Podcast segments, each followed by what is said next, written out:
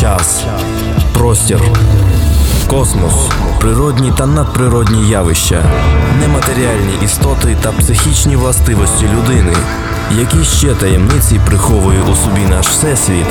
Таємниці всесвіту, час вражаючих відкриттів.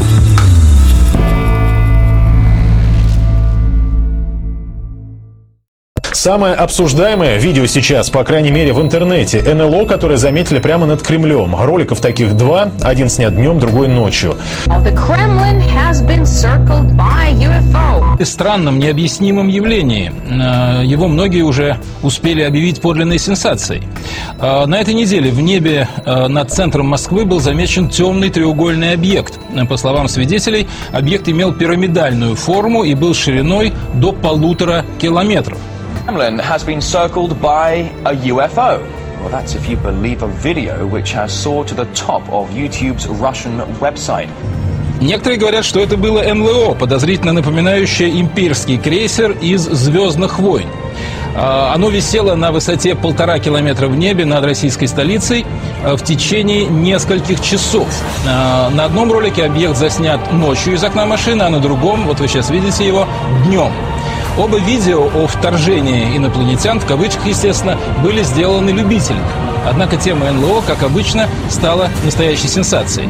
И ролики попали в топ русскоязычной версии YouTube. Таємниці Всесвіту. Мені розповіли таку історію. Одна сім'я дуже захоплювалася уфологією, збирала різні дані про НЛО, про прибульців, про загадки космосу. І ось одного разу, коли вони кудись їхали, чоловік зупинив машину, відкрив дверцята, встав, дивлячись кудись, і в такому положенні завмер. Його дружина терпляче чекала хвилин 15, перш ніж гукнути. Яке ж було її здивування, коли її чоловік сів назад в машину і обернувся. По-перше, він покрився триденною щетиною. По-друге, був переляканий, і по-третє, повідав їй, що тільки що літав на НЛО кудись там на Альфу Центавра. Пізніше ця людина розповіла, що перед контактом з НЛО він подумки кликав до інопланетян, бажаючи їх бачити. Їхня сім'я, крім захоплення НЛО, займалася ще й спіритичними сеансами на блюдці. Добре, що в цьому випадку можна покластися на викриваюче свідоцтво дружини потерпілого, що бачила, що її чоловік нікуди з землі не відлітав. Але скільки таких контактів відбувається з людьми поодинці, без свідків, легковірно прийняті світом за чисту монету. Перш ніж розтлумачити цю історію, давайте відповімо на питання: чи існують позаземні цивілізації? Таємниці Всесвіту. Християни вірять тільки в одну позаземну цивілізацію світ Божих ангелів та непалих світів, а також світ диявольських бісів. Чи може в принципі існувати якась інопланетна цивілізація, про яку говорять фантасти і язичники? На жаль, я думаю, що не може. По-перше, неможливо вірити в цивілізацію, яка 50 років тільки те й робить, що збирає зразки земних порід, коли відомо, що спектральний аналіз ґрунту можна зробити з космосу. Що це за цивілізація, яка все ще не дообстежила рід людський, викрадаючи його представників знову і знову, так жартуючи над ними, переносячи то з дому в сарай, то з села в місто. По-друге, судячи з частих поломок, аварій і потребі в паливі, їх цивілізація не дуже то далеко просунулася. Вони пролітають півгалактики, падають через дрібну несправність на узлісі біля дороги, і це тільки для того, щоб дати землянам якісь коржики, як це було з одним фермером. По-третє, сам політ просто технічно неможливий. Не можна розвинути швидкість більше швидкості світла, а якщо це теоретично припустити, то і тоді будуть потрібні тисячі років для такого польоту. І це ще раз нагадаю, щоб, наприклад, взяти на аналіз воду з колодязя, на 5 хвилин викрасти землянина або випалити на газоні правильні кола. Таємниці Всесвіту. Логічніше бачити в НЛО руку сатани, ворога Бога і душ людських. Для цієї особистості не складає труднощів повідомляти людям будь-яку інформацію, представлятися їм в будь-якому вигляді, в тому числі і матеріальному. Не раз було зафіксовано зміну форми НЛО, що можливо тільки з певним нематеріальним об'єктом, але не раз фіксувалися і конкретні розміри НЛО. Були навіть уламки його корпусу і деталей, а це вже явно матеріальні речі. Однак явище матеріалізації не є щось нове. Цим здавна займалися служителі диявола в усьому світі. На спіритичних сеансах медіуми, закликаючи духи пітьми, можуть матеріалізувати, тобто викликати з нічого будь-який предмет і навіть подібність людини, і в тому числі і вже померлої. Теж можуть робити індуські і тибетські чаклуни. Назва цих дій говорить сама за себе. Назва цих дій говорить сама за себе. Це чорна магія. НЛО це більш організована форма цієї магії, можливо, викликана самим сатаною. Окультизм, подібний цьому, Богом засуджується як гидота і бунт, і вельми справедливо, тому що контакти з сатаною завжди мають для людини сумні наслідки. Людина, що займається чаклунством, починає чути чиїсь голоси, втрачає свою волю, часто впадає в депресії, бачить привидів, в його квартирі виникає полтергейст. Такі ж симптоми супроводжують і всіх, що мають контакти з НЛО. Християнське пояснення контактів з братами по розуму не стільки критичне, скільки здорове. Справді, як же пояснити, що так багато людей все-таки зустрічалося з гуманоїдами, літало з ними на НЛО, піддавалося їх насильству і операціям? Дуже просто. Люди ці спілкувалися з сатаною і його демонами. Той показував цим нещасним різні бачення польоту, зустрічі з зеленими чоловічками, з іншими галактиками, подібно до того, як гіпнотизер змушує пацієнта бачити в сонному стані і море, і пожежу, і що завгодно ще, при тому, що обидва вони знаходяться в кабінеті. Таємниці Всесвіту. У випадку сьогоднішньої історії на заклик уфопоклонника з'явився дух темряви і голими руками прибрав розум бідолахи, показавши через нервові центри мозку інопланетян і космічний політ у всіх фарбах.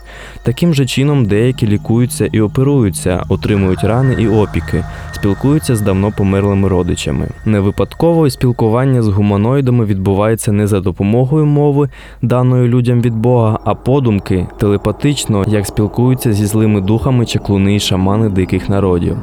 Тому дуже логічно підозрювати в НЛО присутність саме цих духів. Бог же навпаки завжди спілкувався з людьми, які перебувають у повному розумі і пам'яті. Він завжди повідомляв, хто він, що хоче від людини, а якщо той не розумів якихось речей від переляку, не гребував роз'яснювати та надавати знаки. Прочитайте хоча б зустріч пророка Мойсея з Богом у неопалимій купині в книзі Вихід третьому розділі і порівняйте це з описом зустрічі людей з НЛО. Завжди, до речі, послання від Бога були розумні, конкретні і правдиві. Того ж сказати про послання прибульців ніяк не можна, вони, що називаються, брешуть і не червоніють. Деякі вважають, що пілоти НЛО схожі на ангелів Біблії. Це не так. Біблійний опис ангелів не завжди дає можливість зараховувати їх до пілотів. Ангели пітьми теж можуть копіювати своїм зовнішнім виглядом ангелів Бога, але можуть приймати будь-який інший вигляд. Критерієм тут є не їх зовнішність, а їх сутність, зміст їх послань і як вони співвідносяться зі словами Біблії. В кінці кінців існує ще одне пояснення контактів людей з НЛО і викраденням їх прямо посеред ночі.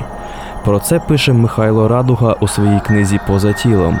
У ній він ділиться досвідом, як ще будучи підлітком, одного разу він прокинувся посеред ночі і зрозумів, що не може поворухнутися. Далі невідома сила підняла його в повітря над ліжком і витягнула крізь вікно на вулицю, тримаючи між землею й небом. Сповнений жаху, той прокинувся знову в ліжку і певний час думав, що його викрадали інопланетяни. Але, як виявилося пізніше, багато подібних реалістичних видінь люди можуть бачити і відчувати у стані сонного паралічу. В цьому випадку дуже велику роль відіграє віра людини та її захоплення, а сам феномен має цілком прагматичне і наукове походження.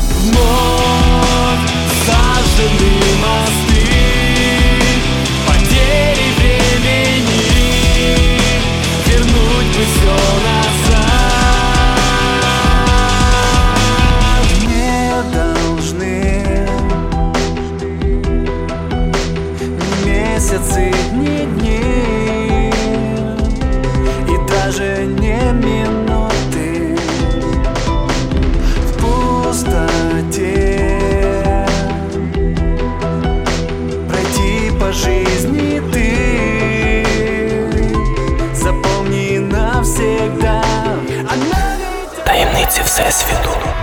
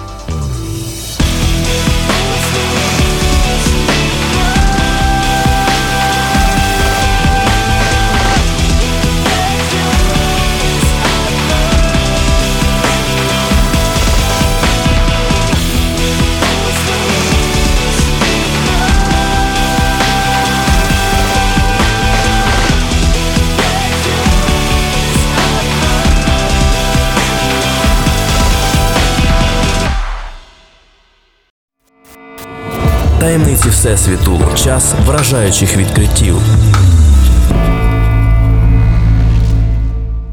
Дорогі друзі, свої відгуки або пропозиції надсилайте на електронну адресу tv-radio.ukr.net або телефонуйте на безкоштовну гарячу лінію 0800 30 20 20. Феномен НЛО не виходить за рамки тих знань, які можна почерпнути з Біблії. Позаземний розум в реальності безумовно існує, але його існування не лякає віруючу в Бога людину, тому що християнин має постійний духовний захист від будь-яких ворожих духів, в тому числі і від НЛО. Цікаво, що серед християн жодного контакту з НЛО не зафіксовано, а значить, так звані інопланетяни загрожують тільки невіруючим і окультно обтяженим людям. Мета явища літаючих тарілок очевидна, і кожен знайомий з Біблією ясно може її побачити. Згідно біблійних пророцтв, наша земля рухається до свого кінця, і кількість сатанинських чудес і знамень в небі буде з кожною годиною зростати. Перед самим кінцем світу і другим пришестям Ісуса з'явиться лжемесія, якому повірить більшість людей нашого світу. Тарілочки і гуманоїди якби готують людство до прийняття цього всесвітнього правителя, який буде користуватися величезною диявольською силою. Сатані вигідна віра людей в їх походження від якихось космічних прибульців з колісниці богів, а не від єдиного Бога, який створив Адама, першу людину. Таке християнське пояснення феномена НЛО. На жаль, незважаючи на його логічність і історичні підтвердження, велика частина людей схильна до порожніх фантазій про прибульців.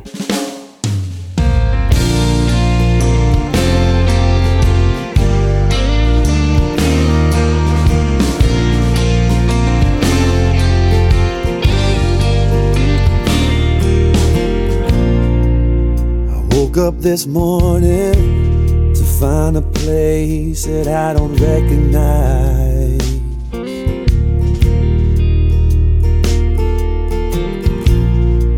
What happened to the world? When did the innocence die? Who can help us? It can't be piece of heaven right here, right now. It's got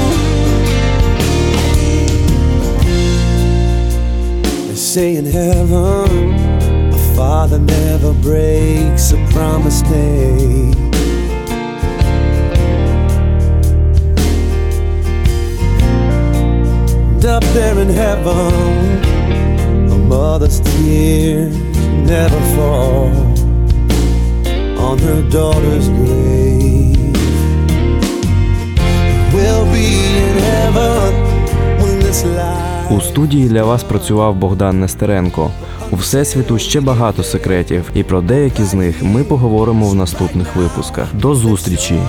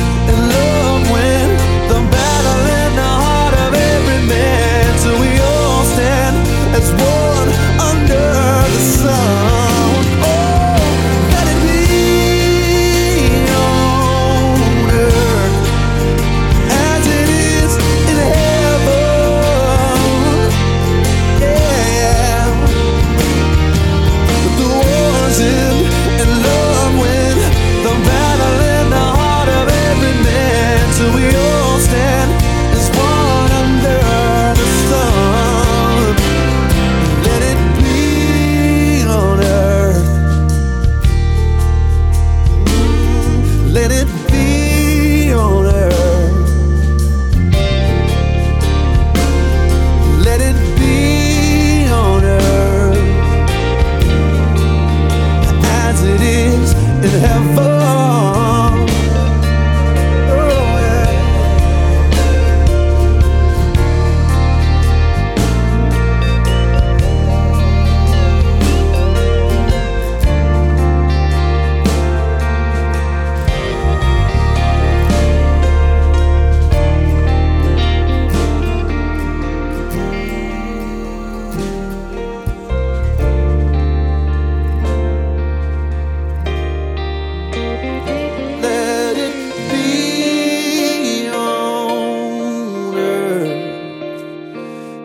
Is it is.